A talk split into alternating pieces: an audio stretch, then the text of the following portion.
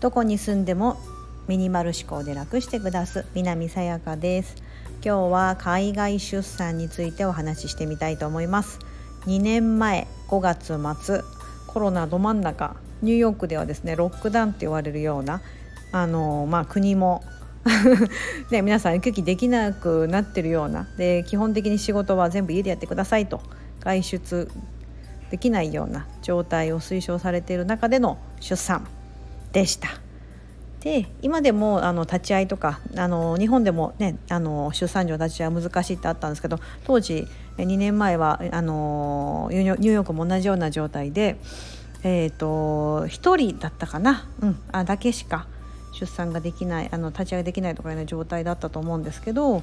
えーと、私はですねあの、まあ、そもそもサポートがあの海外なので親のサポートも周りのサポートもちょっとできない受け入れられないような状態だったのでドゥーラさんっ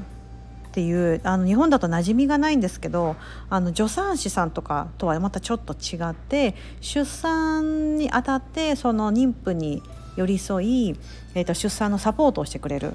実際にこう取り出してくれるとか医師のように、まあ、助産師さんに取り出してくれるとかそういったことではなくてそのそばのあのそばで、えーと、看護師の資格を持っているドゥーラさんとかもいらっしゃるのでそういった方が、えーと、一緒にそばにいてあの出産の対応をしてくれると。そのドゥーラさんのですね清江さんというニューヨークだとですね結構出産に関わる方は誰しもがあの聞いたことがあるような日本人のですね清江さんっていうですね私はニューヨークの女神って呼んでるんですけど彼女にサポートをいただきながら出産をすることができました。怒涛の出産劇であのですね私分娩室で間に合わ間に合わず廊下で病院まではなんとかギリギリ持ちこたえたんですけどもう間に合わずに病院の廊下でもう出産みたいな。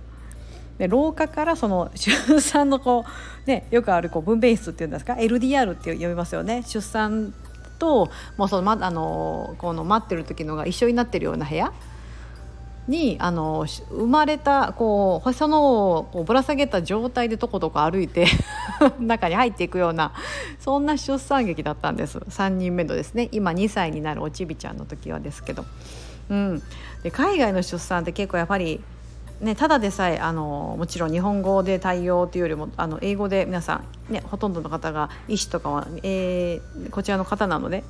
医療用語とかもわからないですし不安だったんですけどその清江さんのおかげでやっぱりそこもサポートいただいたりとか。で幸いにもニューヨークのマンハッタンの方にはですね日本人のその産婦人科医が2人とか3人ぐらいいらっしゃるのかな？女優さんもいたりして。なので私はあのえーと、もう分からずもう来た時にですねもう妊娠が分かってた状態だったので来てすぐまた検診ニューヨークに来た時に検診をしなきゃいけないとかいう状態だったのでまずは日本人医師のところに通って、えーと、出産時はただあのもう先生も間に合わないような状態だったので立ち会ってないんですけどあの一応その検診とかも受けることができました。ただあの例えばですよ超音波とかあので出産されたことご存知だと思うんですけど検診の時何回かこう超音波って言ってこそウィーンってこう当ててですねジェルみたいにつけてこうやってもらうのとかあるんですこっちだとウルトラサウンドって言うんですけどそれそれはなんかその別の機関で病院とはまた別の機関に行かなきゃいけないと。先生のオフィスじゃなくて特別なそういうところで受けるとか。かなりですねあの分業制なんです。アメリカって。何でもそうなんですけど。あのすごく分業されてるのでこの時はこのこの施設に行く。この場合はこっちの医師のとこに行くとか。あの検診で血液検査を取る時はこっちのラボのとこ。なんかこっちの病院ですとか。なんかいちいちこう変えていかなきゃいけないっていうのが非常に面倒くさかったんですけど、うん、なんかあのそのウルトラサウンドの超音波の予約を取る時に電話で予約取る時にもなんか英語シンガポールだったら通じてたのにこっちは通じなくて予約取りたいだけなのにすごいなんか時間かかったりとかっていう経験はあります。うん、で出産時ももうヘロヘロになってこう分娩台に上がって生まれた後ですよ。もうその後にもうカルテとか間に合わなくて通常は出産の前に陣痛が始まって病院に行った時にじゃああの手続き入院のために手続きとかするようになってるんですけどそれができなかった後になったので出産の後にこう聞かれるんですけどもうただでさえ出産ではあってなってる中でなんかバースとかあの、ね、生年月日とかそういうのとか答えれるんですけど住所とか。なんかその他のことになると「へみたいな感じになって「なんて言った今」みたいな。そういう時にそのついててもらったあのデューラの清江さんがいてくれて本当に助かりました。もう今でも清江さんには頭が上がらないですし本当にいていただいてよかったなと思ってます。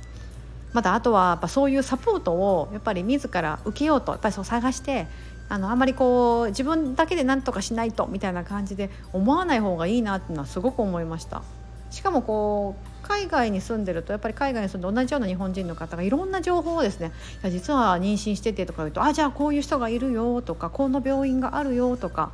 こうやって聞いたよとかいろいろ教えてくれるんであのいろんな人に言いまくった方がいいのかなっていうのは思います不安なことは。うん、そうすると何かしら情報を得ることができるので、うん、あの不安なことなんか聞いてみたいことは怖がらずに聞いてみたらいいのかなと思いますし海外出産は意外とそんなに怖くもなくてその後の例えば赤ちゃんの乳児検診とかもあの現地の私ちょうどマンハッタンにまだいる時はですね黒人のおばあちゃんがやってるような個人でやってるような、えーと乳児検診のその病院に通ってたんですね。すごく自然な感じでそんな予防接種とかもそんなに強要しないようなところがどこかなって清江さんに聞いたら「あそことかおすすめだよ」って言ってもらってちょうど家からも近かったんでそこをかかりつけ医にしてたりとかしてうんうん。見てもらったりとか。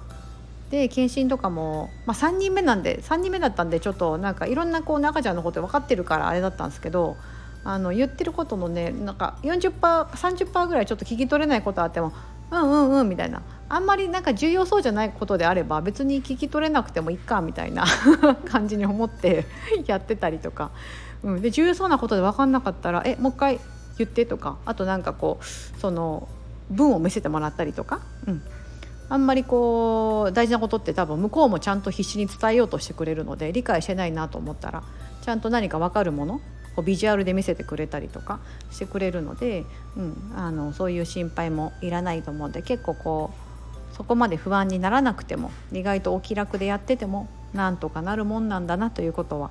私の実体験として 今日お話ししたかったなと思います。海外出産に関して何かご質問とかもあれば是非